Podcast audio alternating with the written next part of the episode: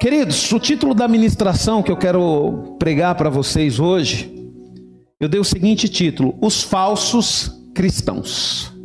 Nós vamos falar hoje sobre uma classe que dá muita dor de cabeça. A classe, queridos, depois do diabo, o pior inimigo da igreja, presta atenção no que eu estou falando. Depois do diabo, o pior inimigo da igreja é o falso cristão. Você fala, pastor, qual que é meu maior inimigo? Primeiro, o diabo. E depois, pastor, os demônios dele? Não. Primeiro, o diabo. Depois, os falsos cristãos, queridos. Cuidado com o falso cristão. É a pior raça que tem dentro da igreja é falso cristão. Pior raça que tem, queridos. Eu falo isso para você com muito pesar e muita tristeza no meu coração, viu? Porque o povinho chato Pensa num povo chato, queridos. É o falso cristão, é chato. Dá vontade até de dar uns tapas, né? A gente não dá porque a gente é cristão verdadeiro. né, Lideu? Mas de vez em quando dá vontade, né, Manuel? De segurar e deixa que eu bato. Porque é chato, queridos, é insuportável. E você quer ver um tipo de pessoa que eu não suporto? É falso cristão. O falso cristão, queridos, ele luta contra a igreja. Sabe? O falso cristão ele não está preocupado em agradar a esposa dele, ele não está preocupado em sustentar a família dele. O falso cristão ele vive 24 horas por dia tentando destruir a igreja e aqueles que servem a Deus. Deixa eu ler aqui, aqui essa palavra não estava programada, mas como eu estava lendo hoje de manhã, eu quero ler com vocês. 2 Pedro, capítulo 2, não precisa abrir. A palavra de Deus diz assim, ó: isso, a igreja tinha acabado de começar. Isso é uma carta de Pedro, hein? A quem Deus deu ali a responsabilidade de fundar a igreja. Olha só. Contudo, assim como surgiram falsos profetas entre o povo de Israel, também surgirão falsos mestres entre vocês. Eles ensinarão astutamente heresias destrutivas e até negarão o mestre que os resgatou trazendo sobre si mesmo destruição repentindo, muitos seguirão a imoralidade vergonhosa desses mestres, e por causa deles o caminho da verdade será difamado.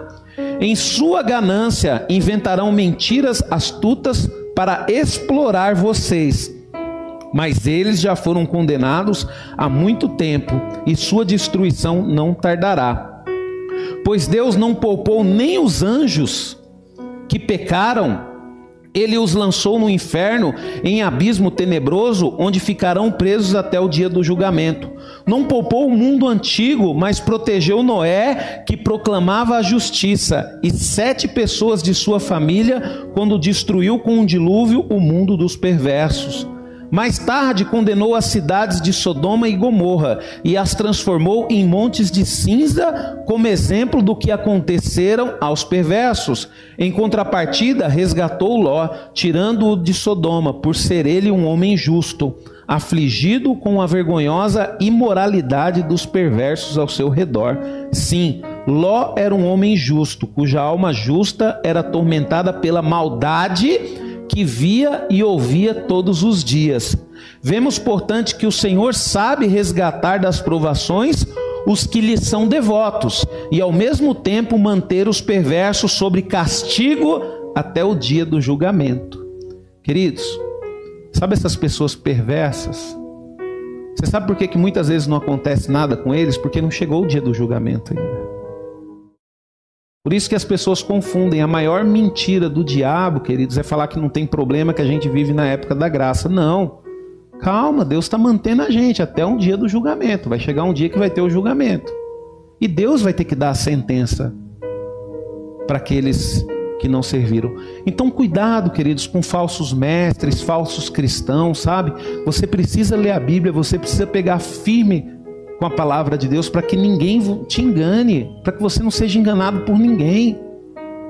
Sabe, querido, você não pode ser aquele tipo de pessoa que vai para qualquer ventinho, qualquer ventinho que dá, eu vou. Não, você tem que saber o que você quer, você tem que saber o que você é. Quando você sabe o que você quer e quando você sabe o que você é, queridos, ninguém te engana. Sabe, ninguém te engana. Se você é um filho de Deus, queridos, ninguém nunca vai tirar esse direito seu. Então por isso que você tem que ficar firme, queridos. Você precisa ficar firme, você precisa tomar cuidado com os falsos cristãos. Quando eu falo em falsos cristãos, queridos, inclui toda essa raça aí. Não é só falsos mestres, não. Não é só pessoas que pregam o evangelho conforme a sua vontade, não. É os próprios cristãos, os próprios membros da igreja que fica falando mal um do outro, que fica tentando tirar os irmãos da igreja, os, aqueles que não querem compromisso com Deus e ainda fica falando que os que, os que, os que têm compromisso com Deus está errado. É esse que nós temos que tomar cuidado, queridos. É esses que nós temos que tomar cuidado. Você tem que entender que é o seguinte: a tua salvação, queridos, ela vai depender de você. Sabe? A tua salvação não vai depender de mim, não vai depender do teu irmão, não vai depender da tua mãe, não vai depender do teu pai. A tua salvação, ela depende exclusivamente das suas decisões. Você pode ter a mãe mais crente do mundo, você pode ter o pai mais crente do mundo, mas se você não for crente, você não vai para o céu. Sua mãe vai, seu pai vai, mas você não vai. Por isso que a palavra de Deus diz para nós ensinarmos os nossos filhos no caminho, porque um dia ele vai ter que tomar a decisão de escolha deles. Pai, pastor, queridos, eu tenho lá a pequenininha Valentina, só que não sou eu que levo ela para o céu. Quem leva ela para o céu é Jesus. Então um dia ela vai ter que se comprometer com Cristo. Um dia ela vai ter que abrir mão da vida dela, porque se ela não abrir mão da vida dela, não é porque o pai dela é pastor que o céu está garantido para ela, não. O que garante o céu, queridos, é quando nós abrimos mão das coisas dessa vida. Amém? Abra sua Bíblia em Mateus capítulo 7. Mateus capítulo 7, Tainá, do 21 ao 23. Amém? Os falsos cristãos. Você sabe que falso é parecido com verdadeiro. Parecido, viu? É igualzinho verdadeiro. Tá? O falso cristão, ele é, tem o um sorriso de crente, cumprimenta os irmãos que nem crente, anda vestido que nem crente, mas não é crente. é. É falso, viu? Cuidado. Você vai aprender a identificar essa raça aí, viu, queridos? Eu, eu sei identificar essa raça. Por isso que eu prego aqui, às vezes eu prego, queridos, meia dúzia não volta mais.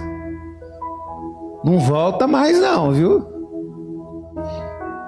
Por quê? Porque eles falam bem assim: é, esse pastor aí não tem como enganar, não. Ele sabe quem é falso cristão, né? Então é melhor eu zarpar daqui para outro lugar, encher o saco de outro. Mateus capítulo 7, do 21 ao 23 diz assim, ó: Nem todo o que diz Senhor, Senhor entrará no reino dos céus, mas aquele que faz a vontade do meu Pai que está no céu. Muitos naqueles dias hão de dizer-me: Senhor, Senhor, Porventura não temos nós profetizado em teu nome, e em teu nome não expelimos demônio, e em teu nome não fizemos muito milagres? Então lhes direi explicitamente: Nunca vos conheci. Apartai-vos de mim, os que praticam a iniquidade. Fecha os teus olhos, curva a tua fronte. Senhor, em nome de Jesus, ó Pai, aqui, Senhor, está a tua palavra, Pai. Senhor, eu te peço, ó Deus, que o Senhor me dê sabedoria e discernimento, ó Pai, para que eu venha pregar, Senhor, a verdade, Senhor. Para que o seu povo, Senhor, venha se firmar cada vez mais na tua presença, Pai. Livra-nos, ó Deus, de todo mal, Senhor. E eu repreendo, Senhor, em nome de Jesus, Pai, todo comichão no ouvido, ó Pai. E que a tua palavra, Senhor, possa penetrar cada coração que está ouvindo, ó Pai, em nome de Jesus. Amém? Queridos, como eu falei aqui, queridos, um dos maiores inimigos dos filhos de Deus são os falsos cristãos. São os falsos cristãos, um dos maiores inimigos. E, e, e esses falsos cristãos, queridos, são pessoas que vivem ao contrário aos mandamentos do Senhor. Sabe? São pessoas que com astúcia e com jeitinho faz de tudo para enganar aqueles que estão no caminho. É isso que é um falso cristão. E o falso cristão, queridos, ele não está no mundo, ele está dentro da igreja. Ele está dentro da igreja. Ele está dentro da igreja. E por mais que você pregue, queridos, a palavra não entra no coração dele. O falso cristão, queridos, ele não consegue se arrepender Como que você identifica um falso cristão, queridos? Quando ele ouve a palavra, a reação dele. A primeira reação de um falso cristão é não concordar com a palavra de Deus. Eu não estou falando com o pastor, não, viu, queridos? Estou falando com a palavra de Deus, com o que está escrito aqui na Bíblia, não concordar. Quando você vê uma pessoa que não concorda com a palavra de Deus, é um falso cristão e você precisa se afastar dele. Você precisa se afastar. Pastor, por que, que eu preciso me afastar? Eu não vou ganhar ele para Jesus? Não, queridos. Ele está no caminho, mas ele não quer. Você não consegue ganhar um falso cristão para Jesus. É besteira sua achar que você vai ganhar um falso cristão para Jesus, você não vai conseguir. Você vai ganhar para Jesus, queridos, uma pessoa que não conhece Jesus. O falso cristão, ele conhece Jesus, ele não quer saber de Jesus. Então por isso que você precisa se afastar de um falso cristão, queridos. E uma coisa que está acontecendo comigo, eu estou pedindo para Deus, eu falei assim, Senhor, me dê, Senhor, capacidade, Senhor, de me afastar de falsos cristãos. Porque o falso cristão, queridos, não adianta. Se você falar bem assim, não, ele não quer, ele não está nem aí com as coisas, mas é meu amigo, eu não posso abandonar ele. Ele vai te tirar da presença de Deus. Escuta o que eu estou te falando. Ele vai te tirar da presença de Deus e você vai ficar morto que nem ele está.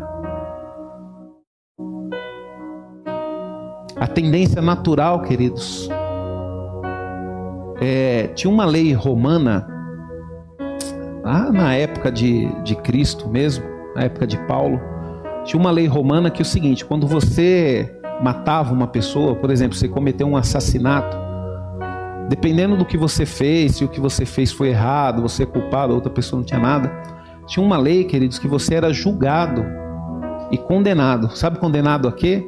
Eles pegavam aquele corpo daquela pessoa que você amarra, que você matou e amarrava ao seu corpo. E o que que acontecia, queridos? Aquela pessoa morta, ela ia apodrecendo junto com a pessoa viva e com o tempo a pessoa viva morria. É a mesma coisa quando você decide andar com um falso cristão. Você anda com uma pessoa morta e vai apodrecendo junto com aquela pessoa. Quando pensar que não, você já está desviado dos caminhos do Senhor. Quando pensar que não, você já está no mundo. Quando pensar que não, você já está podre. É a realidade, queridos. Eu tenho que ministrar isso, eu tenho que falar isso para vocês, queridos. Em Mateus, um pouquinho para frente aí, Mateus capítulo 13, do 24 ao 30. Mateus capítulo 13, do 24 ao 30. Diz assim, ó: Outra parábola lhe propus, lhe, lhes propus, dizendo: O reino dos céus é semelhante a um homem que semeou boa semente no seu campo. Mas enquanto os homens dormiam, veio o inimigo dele, semeou o joio no meio do trigo e retirou-se. E quando a erva cresceu, produziu frutos, apareceu também o joio. Então, vindo os servos do dono da casa, lhe disseram: Senhor, não semeaste boa semente no teu campo? De onde vem, pois, o joio? Ele, porém, lhe respondeu: O inimigo fez isso. Mas os servos lhe perguntaram: Queres que vamos e arranquemos o joio? Não, replicou ele, para que ao separar o joio, não arranqueis também com ele o trigo. Deixai-os crescer juntos até a colheita, e no tempo da colheita direi aos ceifeiros: Ajuntai primeiro o joio, atai-o em feixes, para que queim, para ser queimado, mas o trigo recolhei ao meu, cereiro, ao meu celeiro. Queridos, quando você olha é, para a linguagem bíblica, você vai ver que o joio ele é um sinônimo do falso cristão. Quando a Bíblia fala do joio, ela está falando do falso cristão. São aquelas pessoas que. Inclusive, queridos, quando você vai estudar um pouco sobre o joio, você vai ver que o joio ele é uma planta muito parecida com o trigo. Muito parecido. As folhas é igual, aquela vagezinha lá que solta a semente é igualzinho o trigo, queridos. Mas aonde que está a diferença? A diferença está no interior, queridos. Por quê? Porque o joio, ele não tem uma semente branca, bonita, viçosa que nem o trigo. O joio, ele tem uma semente preta, miudinha, mirradinha, que não serve para nada. Então o que, que acontece? Na hora que você vai colher, É natural, queridos. No dia da colheita é natural. O joio ele não consegue mais se juntar com o trigo. Ele é separado. É que nem na obra de Deus, queridos. É que nem a obra de Deus. Normalmente o falso crente ele está na igreja, ele está tudo, mas ele nunca produz fruto. Ele nunca produz fruto, fica 10 anos, fica 20 anos, não ganha uma alma para Jesus, não ajuda o pastor em nada, não ajuda os irmãos em nada, só sabe reclamar e só sabe pensar nele. A igreja ela consegue identificar o falso cristão. O problema da igreja é achar que tem que ter excesso de amor. E só ama, mas não age com justiça. Tem muitos filhos de Deus, queridos, que estão perdidos, que estão decepcionados, sabe por quê? Porque não se afastou de falso crente, porque não se afastou de falso cristão, e falso cristão, queridos, são pessoas que nós devemos nos afastar. Nós devemos nos afastar.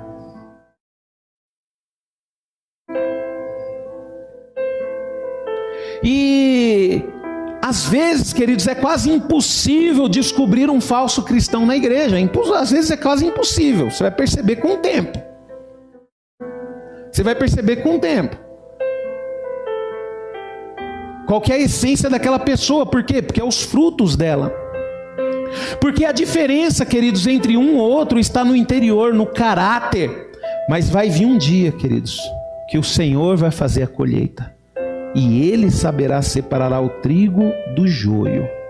Como disse o Enéas na terça-feira, e ele vai separar o bode das ovelhas. E ele vai separar o bode das ovelhas. Quem gosta de bode? Quem gosta de bode é a igreja, querido. Jesus não gosta de bode, não.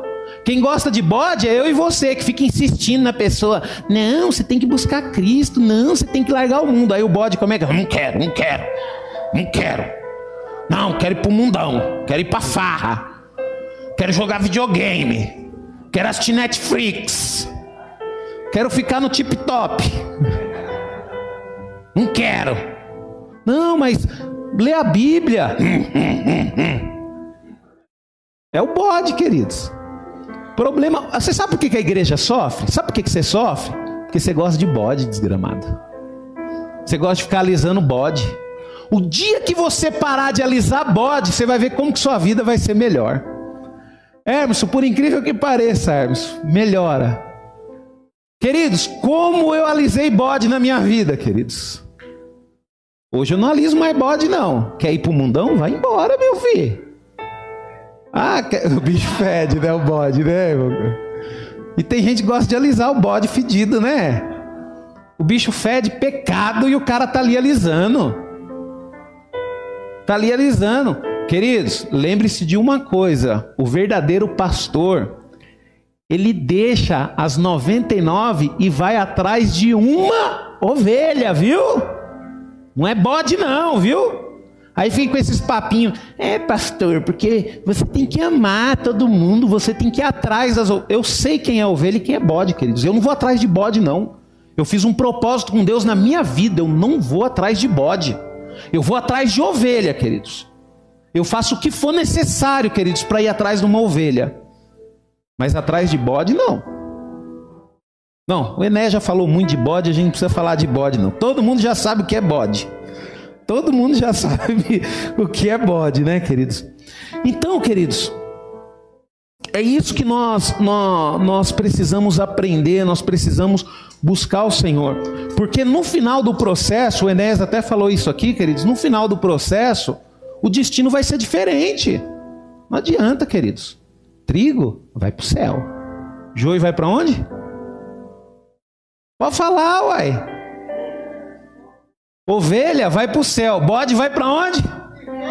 É, vocês sabem só. Todo mundo sabe. Então os destinos vai ser diferente. Por isso que você tem que tomar cuidado. Você precisa ser um filho de Deus verdadeiro. Você precisa ser uma pessoa que se preocupa em agradar o Pai, se preocupa em fazer a coisa correta, fazer a coisa certa. Quando você olha aqui no, no texto lá, queridos, é, de Mateus 7, 21 e 23, diz assim: ó, nem todo que me diz Senhor, Senhor, preste atenção, queridos, isso é um recado para a igreja, porque quem chama Deus de Senhor, Senhor, é a igreja. Então, Jesus ele está dando um alerta, ó, nem todo que me diz Senhor, Senhor, porque nós temos que tomar cuidado, porque dentro da igreja, queridos, tem uma teologia do engano. E o que, que essa teologia, teologia do engano prega? Facilidades. O reino de Deus, queridos, não é para qualquer um, não. Por quê? Porque o reino de Deus não tem facilidades, não. Não adianta você achar que você peca hoje e amanhã pede perdão e amanhã você pode pecar de novo. Não, queridos, o reino de Deus é um lugar para pecadores arrependidos, não para pecadores praticantes. Lugar de pecadores praticantes é no inferno. Se você quer buscar a Deus, se você quer servir a Deus, queridos, você vai deixar de ser um pecador praticante, você vai lutar contra o pecado, e você vai passar a ser um pecador arrependido. Então nós temos que tomar cuidado. Se essa versão da Bíblia que eu li, ela diz bem claro: nem todo que me diz, é, nem todo que me diz, ou nenhum que me diz, Senhor, Senhor. Queridos, quando você lê isso, você entende que a adoração não é adoração de lábios, queridos, que agrada a Deus. Você percebeu que não adianta nada chamar o Senhor de Senhor, porque ele fala: nem todos que dizem Senhor, Senhor, entrará no reino dos céus. Sabe o que, que Jesus está falando? Cuidado, a adoração não é da boca para fora. Não é só você chegar e falar Senhor, Senhor, Adoração, queridos, é conduta correta e obediência à palavra de Deus, porque é isso que garante a autenticação no dia do juízo. No dia do juízo, queridos, o que vai garantir a sua salvação é as atitudes que você teve durante a sua vida, é as atitudes que você teve quando você se dizia servir a Deus é as atitudes que você teve quando você se dizia a, a, a ser igreja. As suas atitudes, queridos, ela tem que ser condizente com aquilo que você fala. Não adianta nada você chegar aqui e falar Senhor, Senhor, e lá fora quem é o seu Senhor é o mundão, porque o mundo determina o que você vai fazer. Tem muitas pessoas, queridos, chamando Deus do Senhor, mas na verdade serve o diabo serve o diabo. Poder ou sucesso que o mundo vê, queridos, não serve de parâmetros legítimos sobre a vida de alguém que mantém comunhão com Cristo. Não é porque a pessoa tem sucesso na vida, porque a pessoa é feliz, porque a pessoa é rica, ah, a pessoa está bem com Jesus. Não, queridos, não, não é parâmetro isso. O filho de Deus ele não está preocupado com as coisas deste mundo, o filho de Deus está preocupado com o céu, o filho de Deus está preocupado com o reino. Se ele é próspero, ele tem consciência que Deus o prosperou para a glória dele. Agora as pessoas aí no, na, no, no evangelho da facilidade, não, você precisa vir, vir para a igreja, Deus vai te abençoar, Deus vai te prosperar, você vai, vai ser rico. Não adianta nada. É que nem o Marquinhos chegou aqui na igreja agora, entrou, ouviu o culto, não adianta nada ele vir aqui ouvir o culto, depois sai, faz o que quer. Adiantou ele vir na igreja? Não adiantou, queridos. Ou você luta contra as suas vontades para poder agradar a Deus, queridos, ou você está correndo um risco tremendo de ir para o inferno. E o pior de tudo, queridos, vai para o inferno achando que vai para o céu. Ah, por que você vai para o céu? Porque eu vou na igreja. Queridos, o que leva para o céu não é ir à igreja, o que leva para o céu é ser igreja, é um estado. Você tem que ser, não ir. Ir na igreja, queridos, qualquer um vem, até cachorro vem. Se eu abrir a porta ali e colocar uma ração aqui, vai encher de cachorro aqui dentro. Então o problema não é ir na igreja, o problema é ser igreja. Você tem que ser igreja. Aonde você estiver, 24 horas por dia, você precisa ser igreja. O Senhor, queridos, Ele olha, não é para o que você fala, queridos. O Senhor, Ele olha para o coração e testa as intenções e motivações de cada ato ou obra que praticamos. É isso que é testado no reino de Deus, é o que você faz, é as suas obras, é o que você pratica.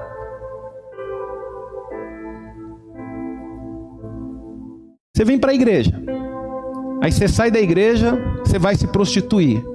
Você é filho de Deus? Você vai para o céu? Se Jesus voltar naquele momento? Não vai, queridos, não vai. A decisão precisa ser tomada, porque o que vai, queridos, validar, o que vai fazer de mim, de você, um verdadeiro filho de Deus é as nossas atitudes, queridos, é aquilo que você faz quando você, quando ninguém está vendo.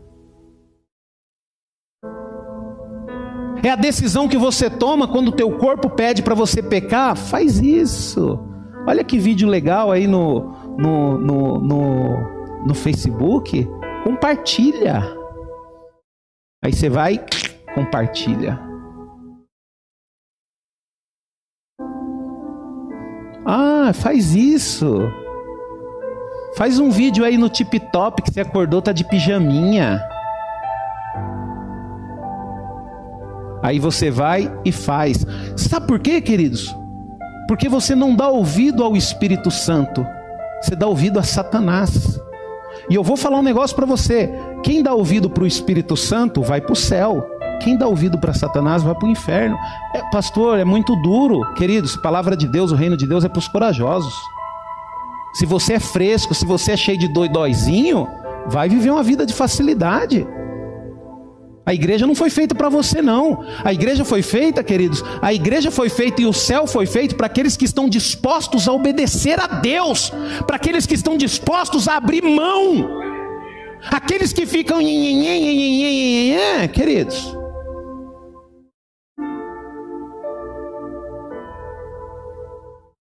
Nem eu tenho paciência, queridos, imagina Deus. Porque a palavra dele é bem clara, ele é um justo juiz, um dia ele vai julgar. E a gente sabe que Deus, queridos, ele não é homem para que minta. Então ele vai ter que ser justo no seu julgamento. Pastor, então como é que eu tenho que viver? Aproveita, queridos, que você ainda pode se julgar. Julgue você, julgue hoje você mesmo. Fala bem assim, poxa vida, hoje se Deus voltasse hoje, o meu lugar seria o inferno. Mas em nome de Jesus eu vou melhorar e começa a melhorar, queridos. Começa a melhorar. Porque o Senhor ele olha, queridos, e ele testa a intenção e motivação em cada ato ou obra que praticamos. Qual que é a sua intenção? Você acha que o Senhor não testa a intenção que você tem de vir aqui na frente, pegar o seu instrumento, louvar o Senhor? Qual é a intenção sua? Será que a intenção sua é aparecer, mostrar para a igreja que você sabe? Queridos, Deus vai testar essa motivação. Pastor, então tem como é que ser, queridos? Quando você vem aqui, você não tem que estar preocupado com o que as pessoas estão tá vendo, não. Você tem que estar preocupado com o que Deus está vendo, porque o louvor é para Ele. E o Senhor, queridos, Ele não analisa a sua capacidade de fazer, queridos. O Senhor, Ele analisa a sua intenção. Você pode ser, queridos, o melhor músico, ter a melhor voz, a voz mais linda, mais bonita, mas se a tua intenção de vir aqui em cima e louvar o Senhor for, for para mostrar para as pessoas aquilo que você sabe fazer, o seu louvor não passou nem desse forro da igreja. Mesmo tendo a voz mais linda e toca o violão perfeitamente, mas mesmo sem ter condições, você fala bem assim, Senhor, eu não sei, eu não tenho capacidade, mas eu vou subir ali, Senhor, porque eu sei que a partir do momento que eu estiver ali, eu vou estar louvando é o Senhor. Queridos, quando você vem com essa intenção, Deus ele não está nem preocupado de como que o instrumento foi tocado, de como que a música foi cantada. Deus ele vai receber aquele louvor, ele vai se agradar de você. Se Deus, queridos, se Deus valorizasse mais dom, técnica, conhecimento do que atitude, ele não teria expulsado Satanás do, do céu.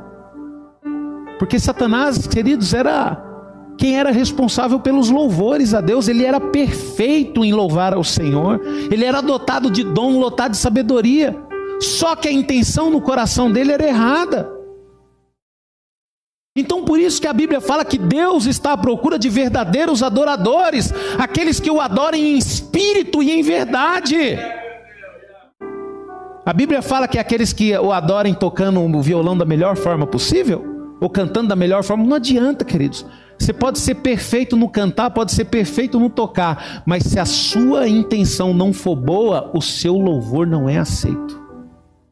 Não é aceito.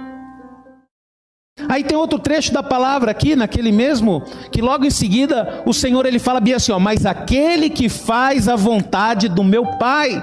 Observa, queridos, que salvação está relacionado a fazer algo que foi mandado, a fazer algo que foi pedido. E nós sabemos qual que é a vontade de Deus. Sabe, o que vai ser salvo, queridos, é aquele que faz a vontade do meu Pai. Aí eu falo para você, analisa a sua vida. Você faz a vontade de Deus? Faço, pastor. Então, beleza, você vai ser salvo. Analisa o seu dia. Ah, pastor, o dia passou e eu só fiz o que eu queria. Você está caminhando de uma forma muito rápida para o inferno. Porque, queridos, é bem claro, mas aquele que faz a vontade do meu Pai. Observe, queridos, os frutos do falso profeta. O falso profeta, ele não faz a vontade de Deus, ele faz a vontade dele. O falso cristão, o falso profeta, queridos, vamos analisar aquele pregador que é falso, que você precisa aprender a analisar. Ele atrai a atenção para si mesmo, porque eu vou orar e você vai ser liberto, porque eu fui lá, porque eu não sei o que, porque eu não sei o que. Isso é uma tendência, queridos, do falso. Ele atrai a atenção para si mesmo. Ele engana os outros e a si mesmo ao apresentar um evangelho adaptado. E o que é esse evangelho adaptado, queridos? Por exemplo, o evangelho adaptado pode fumar, pode mentir, pode sonegar, pode cometer aborto, pode, pode divorciar é, por qualquer motivo, pode fazer vídeo obsceno no TikTok, pode postar besteira no Facebook. Isso é o evangelho adaptado, queridos. Pode qualquer coisa. Sou livre para tudo, tudo posso. Tudo posso, queridos. Para tais, queridos, essas coisas não são pecado. Se você não vê pecado nessas coisas, queridos, você não é um você não é um cristão verdadeiro. Você é um falso cristão. Se o homossexualismo para você não tem problema, você é um falso cristão. Se beber, se fumar, se usar droga, se se prostituir, para você não tem problema, você é um falso cristão. Você é um falso cristão. A prática homossexual, queridos, é considerada normal. E outra coisa, queridos, ainda vai contra o que diz o livro de Apocalipse 22, 18 e 19, fica acrescentando coisas na Bíblia. E o falso profeta ele é especialista nisso, sabe por quê? Porque ele sabe que você não lê a Bíblia. Então ele sabe que o que ele falar, dependendo da forma que ele falar, você vai acreditar. Então o falso profeta sempre vai acrescentar coisas na Bíblia, querido. Sempre vai acrescentar coisas na Bíblia. Coisas que não existem. Coisas que não existem. Eles aprendem muito. Uma característica do falso profeta, ele aprende muito. Ele lê a Bíblia, ele estuda, ele aprende muito, ele vê vídeo no YouTube, mas nunca obedece. Você quer ver uma coisa? Você que tem um ministério, se tem uma pessoa no seu ministério que não te obedece, ela vai te dar problema. Ela vai te dar problema. É a mesma coisa se você é chefe numa empresa, se você tem um funcionário que não te obedece, ele vai te dar problema. Por quê, queridos? Porque a gente conversou aqui, acho que duas semanas atrás, sobre o que fala lá em Efésios capítulo 2, que o diabo ele trabalha em corações de pessoas desobedientes.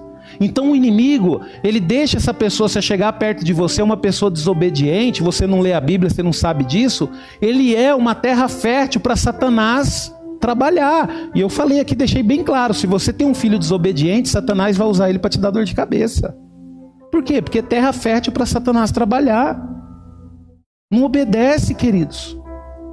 Por isso que se você tem uma pessoa no seu ministério que não te obedece, tira ele do seu ministério. Se você tem um filho dentro da sua casa que não te obedece, racha ele no couro, até ele te obedecer. Se cinta não der jeito, pega a vara. Se vara não der jeito, queridos, pega cabo de vassoura. Mas você precisa colocar o menino, a menina na linha, porque ele precisa te obedecer. Porque se ele não te obedecer, ele vai ser usado pra, por Satanás, e Satanás vai poder fazer o que quiser com ele. Isso mesmo. Se não aguentar mais, chicote. Irmã Maria, tem muito desobediente que já deu trabalho para você na escola? Aí, ó. Desobediente só dá trabalho, né? Maioria crente ainda? Misericórdia. Tá vendo? Isso é um tapa na cara dos pais crente, viu? Você que é pai crente que fica alisando seu filho, você tá no sal, vai sofrer, viu? Fica alisando seu filho, fica, porque ele não vai ter a mínima preocupação em te fazer chorar. Sabe? Aí, irmã Maria, eu posso dizer uma coisa. Ainda bem que eu não tive um pai crente.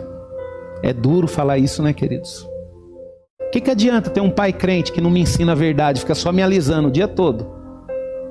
Ai, filho, pode isso, pode aquilo. Que isso, queridos? Eu gosto de falar do meu pai aqui. Meu pai tinha regra. A gente só assistia televisão em casa à noite. Era uma hora só, das seis às sete da noite.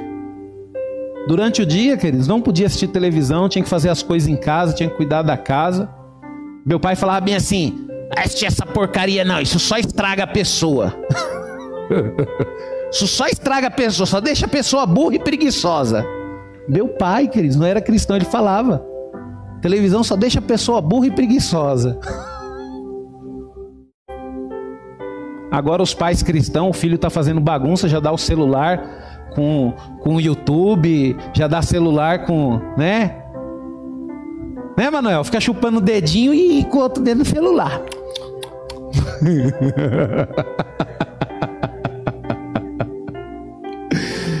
queridos, então, queridos, o, o falso cristão, queridos, eles são hábeis imitadores, quer dizer, eles agem que nem os verdadeiros. E a gente tem aí dois grupos aí que a gente conhece bem, que são os TJ, né? Que chega dentro na sua casa num amor, uma coisa fora do normal, né? Tem um outro grupo também dos engravatadinhos que entra, quer até limpar sua casa para você. E tem também o pessoal da LBV também que liga um amor, uma coisa. Mas são falsos, queridos, e a gente precisa aprender a identificar isso. São lobos disfarçados, queridos. São lobos disfarçados. E você quer ver, queridos, como que o disfarce ele existe há muito tempo? As pessoas tentando confiar é, confundir a palavra de Deus, imitar a palavra de Deus, existe há muito tempo. Quer ver? Abra sua Bíblia lá em Êxodo. Êxodo. A Débora está pedindo para me tomar água, né, Taina? Ah. Olha o que, que diz Êxodo capítulo 7, do versículo 9 ao 12. Diz assim, ó esperar vocês abrirem. Por isso que eu e você nós temos que tomar cuidados, queridos. Que esse negócio de copiar as coisas de Deus existe, ó, lá de antigamente, viu? Às vezes você olha um rostinho bonitinho na internet e fala, ah, esse é de Deus. Ah, queridos, não é não. Tem que andar junto. Tem que comer pelo menos um quilo de sal junto para poder a gente ver se é de Deus ou não, viu? A palavra de Deus diz: Quando o Faraó vos disser, fazei milagres que vos acreditem, dirás a Arão: toma o seu bordão e lança diante de Faraó, e o bordão se tornará em serpente. Então Moisés e Arão se chegaram a Faraó e fizeram como o Senhor lhe ordenaram. Lançou Arão o seu bordão diante do Faraó e diante dos seus oficiais, e ele se tornou uma serpente. Faraó, porém, mandou vir os sábios encantadores, e eles, os sábios do Egito, fizeram também o mesmo com a sua ciência oculta. pois lançaram eles cada um seu bordão e eles se transformaram em serpentes, mas o bordão de Arão devorou o bordão deles. Tá vendo, queridos? Tá vendo como Satanás é astuto, queridos? Ele fica tentando copiar as coisas de Deus e qual que é o propósito deles, querido? O propósito dele vai ser nos enganar. Cuidado com aquela pessoa que você segue nas redes sociais achando que ela é cristão, investiga mais um pouco. Porque às vezes, querido, esse dia, esses dias, eu estava conversando com a Dudinha. A Dudinha chegou para mim e falou bem assim: Pastor, desse jeito, que jeitinho ousado dela, né? Pastor, eu tinha um pastor aí que eu acompanhava e eu até gostava das pregações dele, mas quando eu comecei a ler a Bíblia, pastor, eu não, comecei, não gostei mais não, porque ele não fala nada a ver. Tá vendo, queridos? Que interessante. A Dudinha, quantos anos tem a Duda? 11 anos. Comecei a ler a Bíblia, pastor. Agora não, não gosto mais, não, porque ele prega umas coisas que não tem nada a ver. Por quê, queridos? Porque ela está com a verdade. E eu e você, queridos, a gente fica acreditando nos outros porque a gente é bobo, viu? Porque a verdade está aí na sua mão, ó. Pena que você só abre quando vem para a igreja e o pastor pede para abrir, né? Mas está aí na sua mão. Nós temos a verdade, queridos. Ninguém, queridos, ninguém vai conseguir enganar a gente se a gente tomar posse dessa verdade. As pessoas, queridos, às vezes nos enganam porque a gente não conhece a verdade. Às vezes, queridos, uma pessoa consegue é, passar um trote para você, consegue te enrolar aí numa transação financeira porque você não sabe quem ela é, porque você não conhece a verdade, porque quando você conhece a verdade, você sabe. É que nem, por exemplo, mesmo, você tem um irmão lá, um exemplo, um irmão de sangue, e você sabe que seu irmão pega dinheiro emprestado e não dá, não devolve. Você vai emprestar para ele?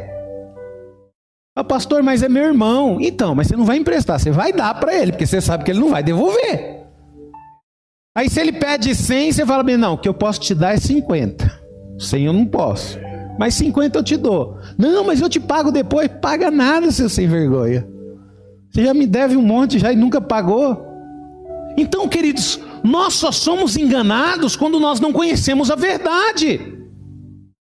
E nós temos que trazer isso para a palavra de Deus. Você não pode ser enganado. Você precisa se afastar de falsos cristãos.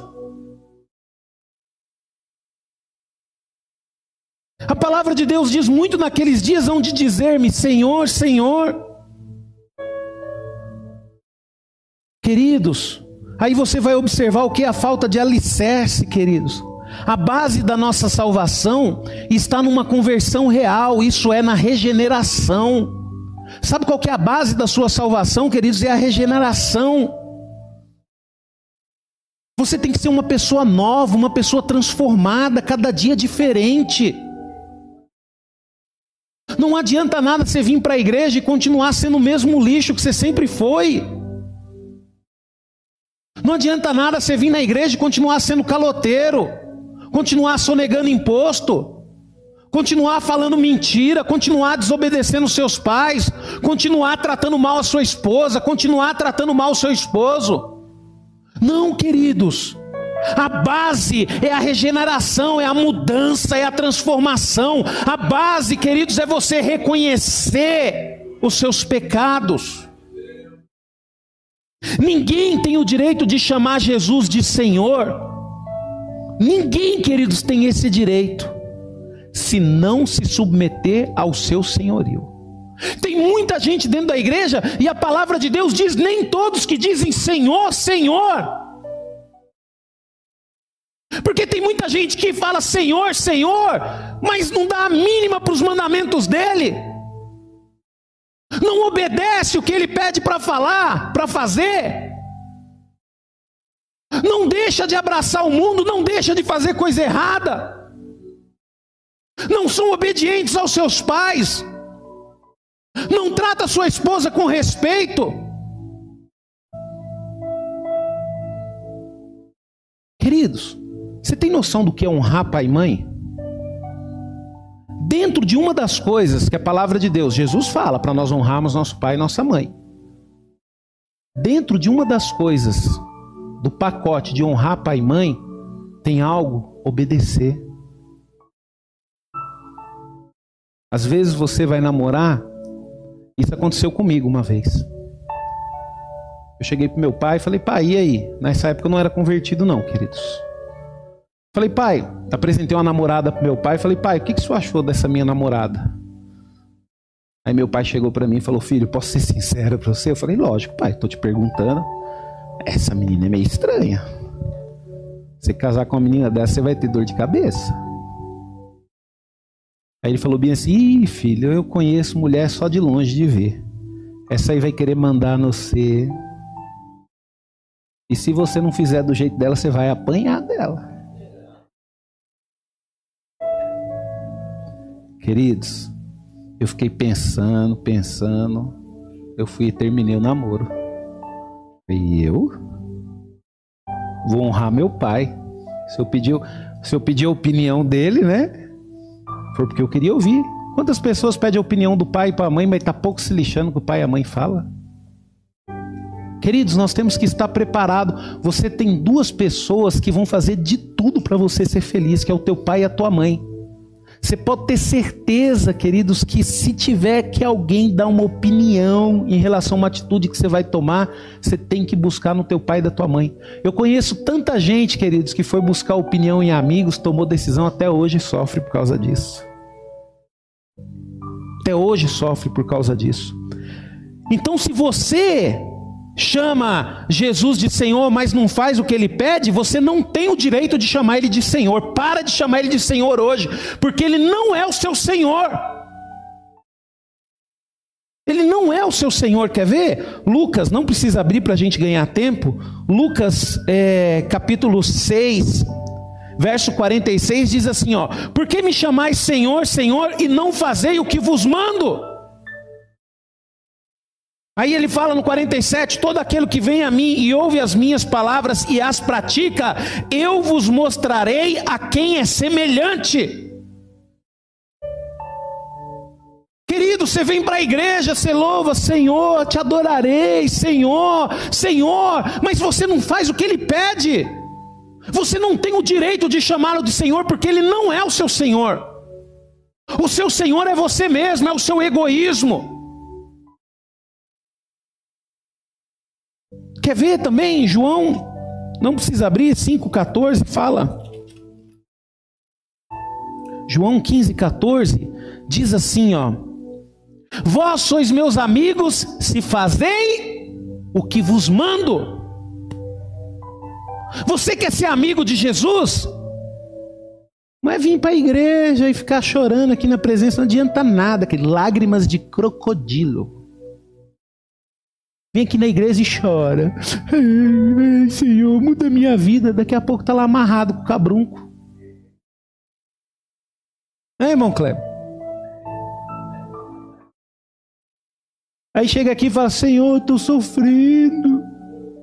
Senhor, me ajuda. Aí o camarada liga: Ai, já estou indo. Tem que mudar, queridos. Você quer que o Senhor seja seu amigo? A palavra de Deus ela é bem clara: vós sois meus amigos se fizer o que vos mando. Tem que fazer o que Jesus manda, que ele tem que ter atitude.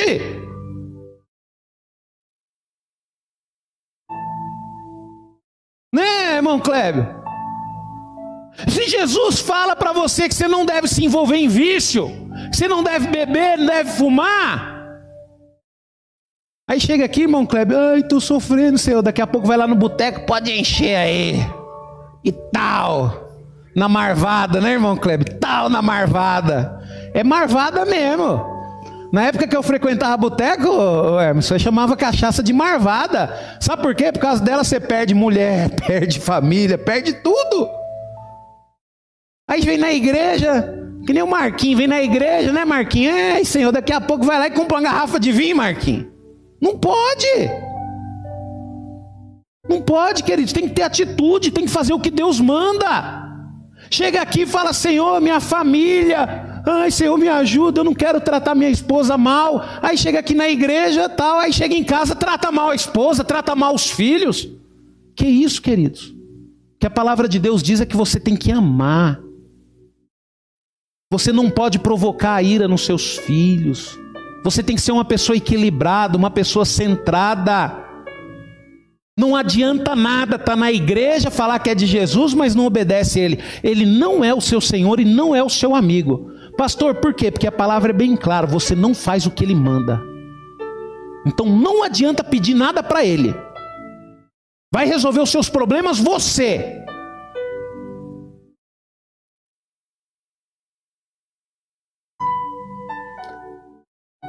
A falta de compromisso, queridos. A falta de alicerce, quer dizer, a pessoa não tem base, né? Estrutural, chama o Senhor de Senhor, não é regenerado, continua vivendo do jeito que quer. É a maior. A, a, você sabe por que, que a igreja está queimada? Sabe por que, que a igreja está queimada? Por causa de falso crente. É. Quando nós alugamos aqui o salão, querido, você precisa ver, eu fiquei envergonhado. Eu falei, não, Senhor, eu vou ser diferente. O mundo inteiro pode envergonhar o seu nome, mas eu não vou envergonhar. Tudo que for relacionado ao nome da igreja, eu vou comprar e vou pagar antecipado. Pode pedir para Lani puxar o CNPJ da igreja aí, queridos. Bobo é você que está numa igreja e não puxa o CNPJ da igreja e o CPF do pastor para ver como é que é a vida financeira deles. Puxa. Começa a pesquisar na internet, puxa o CNPJ de algumas igrejas, você vai se assustar, queridos. Você vai se assustar. De vez em quando eu peço para Lani, falo, Lani, como é que está o nosso CNPJ lá? Tá tudo bem? Como é que está o meu CPF lá, Lani? Tá tudo bem? Por quê, queridos? Porque o que tá, queridos, o que as, quando as pessoas olham para mim, as pessoas veem o reino de Deus. Quando as pessoas olham para a comunidade núclea, as pessoas veem o reino de Deus, queridos. E o que, que nós estamos fazendo? Nós estamos envergonhando. Eu tenho essa consciência. Quando uma pessoa olha para mim, ela vê o reino de Deus, queridos. E quando a pessoa olha para você, o que, que ela vê? Falta de compromisso, queridos. Falta de compromisso com o reino de Deus, com a palavra, com a igreja e principalmente com Deus. Quer dizer, não tem compromisso com nada. Olha só uma coisa interessante que acontece, queridos, na igreja. Qual a razão de muitos não assumirem nenhuma posição na casa de Deus, enquanto outros, apenas a minoria, assumem? Qual que é a razão disso, queridos? Porque a maioria da igreja não assume compromisso com o reino de Deus e uma pequena parte assuma. E aí, infelizmente, como a, a, parte que assume é pequena, acaba acumulando cargos, né? Aqui na igreja a gente tenta fazer isso. Eu converso bastante com, com, com o pessoal do diácono, seja um diácono, cuidado, não, não vai participar do louvor, senão vai ficar muita coisa, vai acumular muita coisa. Então aqui a gente ainda tem essa sabedoria para a gente poder lidar com isso. Mas infelizmente, queridos, tem igreja que o diácono é diácono, é ministro de louvor e ainda é pregador da palavra de Deus. Por quê? Porque a maioria das pessoas não querem se comprometer. Ai, pastor, não tenho tempo. Faz um teste lá no seu celular. Eu acho que tem um, uma parte no celular que mostra, né, quanto tempo você ficou, cada, cada aplicativo que você usou dá o tempo certinho, né, Tainá? Faz um teste. Entra no seu celular e analisa o tempo que você ficou nele, aí você vai ver se você tem tempo ou não. Porque se você falar que não tem tempo, pronto, está pecando, você está mentindo. Você está mentindo. Então, queridos, qual que é o motivo disso? Falta de compromisso com Deus. As pessoas não querem se comprometer com Deus. Eu lembro que quando o pastor Orides me chamou para ser presidente do grupo de homens, Hermes, essa você vai gostar, essa eu acho que eu não contei para você. Aí ele chegou para mim e falou bem assim: Ô, irmão Rubens, eu queria fazer um convite para você. Eu falei: Pode fazer, pastor. Não, eu queria que você fosse presidente do grupo de homens. Aí eu olhei: Tá bom, pastor, quando que eu começo? Aí ele olhou para mim assustado. Ele falou: É, mas você não vai pensar? Eu falei: Não, pastor. Por quê? Tem que pensar. Aí falou: Não, é porque antes de você eu convidei outro rapaz aí. Ele falou que ia conversar com a esposa dele. A esposa dele não deixou. eu falei: Que isso, pastor? Ah, ah, pastor. Eu falei: Pode colocar isso. A partir de quando? Vamos começar, queridos. Aí o pastor me explicou depois, né? Que ele foi conversar com a esposa dele. Eu não sei quem é, queridos. Se você soubesse, você não fala para mim não, que eu não quero nem saber, viu? Aí disse que o pastor depois conversou direitinho comigo. Ele falou que a esposa dele falou: Não, você vai estar na frente de um grupo, aí vai ter que estar direto na igreja. A gente não vai ter que passear mais, não vai dar para sair mais, não. É melhor não. Não mexe com isso, não. Então, queridos, as pessoas elas preferem se comprometer com passeios, com viagens, aí não se compromete com o reino de Deus. Aí depois vai ficar doente, aí vai pedir para Deus curar. Pede para CVC pedir para você curar o ser desgramado, porque você fica muito mais tempo usando a CVC do que Deus. Né? Como eu, que nem eu falei um dia lá, né? A pessoa fica a noite toda assistindo série. E quando tiver doente, fica pedindo para Deus curar. Fica de joelho na frente da televisão e pede para Netflix te curar. Ô oh, Netflix, eu fico meu tempo todo com você, me cure. Queridos, reino de Deus está aqui, ó, inteligência. Você tem que ser uma pessoa inteligente, tem que parar de ser ignorante. E ter um relacionamento com Deus, queridos. Outra coisa, queridos, é os argumentos dos falsos cristãos, né? Está em Mateus 7, 22, a gente leu aqui. Mas, Senhor, profetizamos, expelimos, expelimos demônio, fizemos milagre. Deus, no entanto, querido, Deus, no entanto, não dá respaldo a nenhum pregador iníquo, apenas a verdade de Suas palavras e os que aceitam com fé. Aí você olha assim, queridos, pô, tem um monte de igreja aí, queridos, que atraiam multidões só de cura, cura, cura, cura. Aí agora, nesse momento que a gente precisa daqueles pastores para pregar a cura, para ministrar a cura, some tudo. Some tudo, queridos. Peraí. Eu louvo a Deus, queridos, que eu prego a verdade, porque quando chega um momento desse eu não preciso esconder o meu rosto. Porque eu falo a verdade, eu falo que você vai passar por luta, que você vai passar por sofrimento. Ah, pastor, mas Deus vai me curar. Se Deus tiver um propósito na sua vida e você for um servo dele, ele vai te curar. Agora, se você não prestar para nada para ele, ele vai te matar. Ele não, né? Porque é natural, você vai morrer. Deus não mata ninguém, vai ser natural, você vai morrer. Você não presta para nada para o reino dele, para que, que ele vai se esforçar em te, em, te, em te curar? Pô, você não ajuda ninguém, você não fala do amor dele para ninguém. Você só pensa em você. Você acha que é assim que funciona o reino de Deus, queridos? Não, ele está enganado, filho. Não é assim que funciona, não. Tem que ter compromisso. Deus tem compromisso com aqueles que se comprometem com Ele. Pastor, quem pode se comprometer com Deus? Todos. O sacrifício de Jesus vale para toda a humanidade. Mas infelizmente a maioria das pessoas não querem saber desse compromisso com Deus não querem saber desse compromisso com Deus. Aí você fala bem assim, né? Ai, pastor, mas ele cura, mas ele expulsa demônios. Ué, queridos, Judas expulsou demônio. Quando Jesus enviou os doze discípulos e deu autoridade para ele para expelir demônios e para curar doentes, Judas estava no meio. Judas expulsou demônios, Judas curou doentes.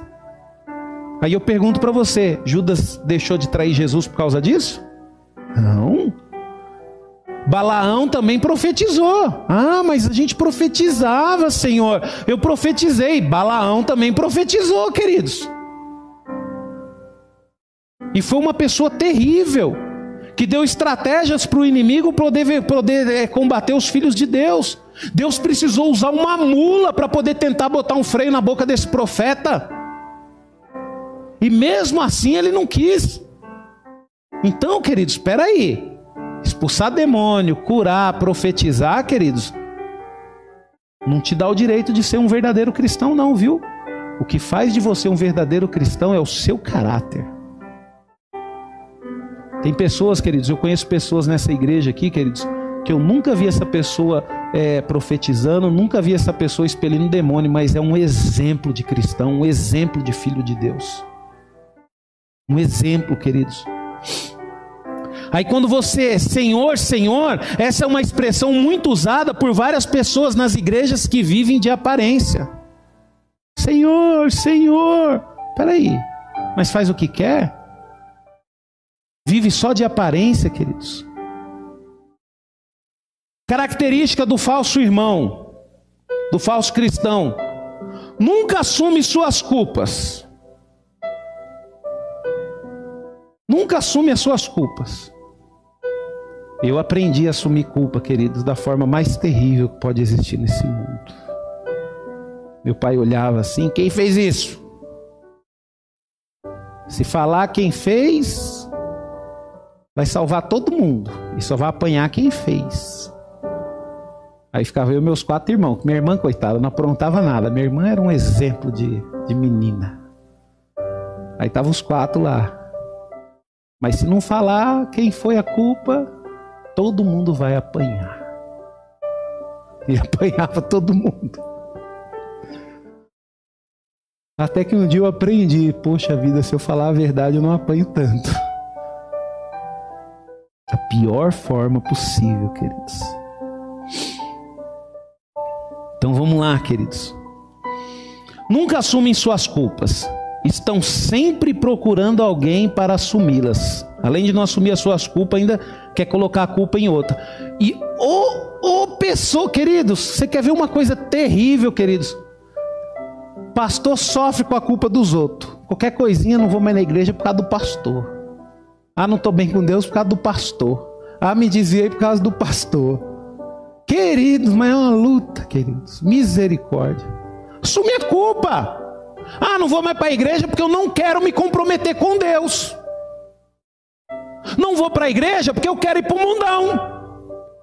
Tem que ser no mínimo, queridos, homem. Já que não é homem para assumir um relacionamento com Deus, seja homem, seja mulher para assumir a culpa. Para de colocar a culpa nos outros. Ah, eu sofro na minha vida porque minha mãe, porque a tua mãe não te bateu. Essa é a única culpa que sua mãe tem. Sabe qual que é a única culpa que sua mãe vai ter da sua vida ser uma merda? De não ter te batido de não ter te dado uma surra quando você merecia. Essa é a única culpa que a sua mãe vai levar. Do mais, a responsabilidade é tua. Se o casamento não deu certo, é porque você casou com o cabra errado. Se hoje você apanha da mulher, a culpa não é da tua mãe, a culpa é tua, casou com a mulher errada. Se hoje os teus filhos dão dor de cabeça, a culpa é tua que não educou direito. Queridos, o falso cristão, ele não assume as culpas, o cristão verdadeiro precisa aprender a assumir as culpas. Queridos, a coisa mais gostosa que tem no mundo, eu já vi uma oração assim. Eu já vi uma mãe orar. A mãe chega diante de Deus e fala: Senhor, meu filho está desse jeito hoje, Senhor, porque eu errei. Senhor, eu não corrigi quando tinha que ter corrigido. Senhor, eu não ensinei os caminhos quando eu tinha que ter ensinado, eu não li a Bíblia junto com o meu filho. Senhor, a culpa não é dele, Senhor, a culpa é minha, Senhor. Aí no final da oração, a mãe dela fala: Senhor, mas eu clamo agora a tua misericórdia, Senhor. Salva o meu filho. Isso é uma oração verdadeira, queridos. É verdade, viu? A única culpa que você vai levar é de não ter batido no menino, porque menino foi feito para apanhar.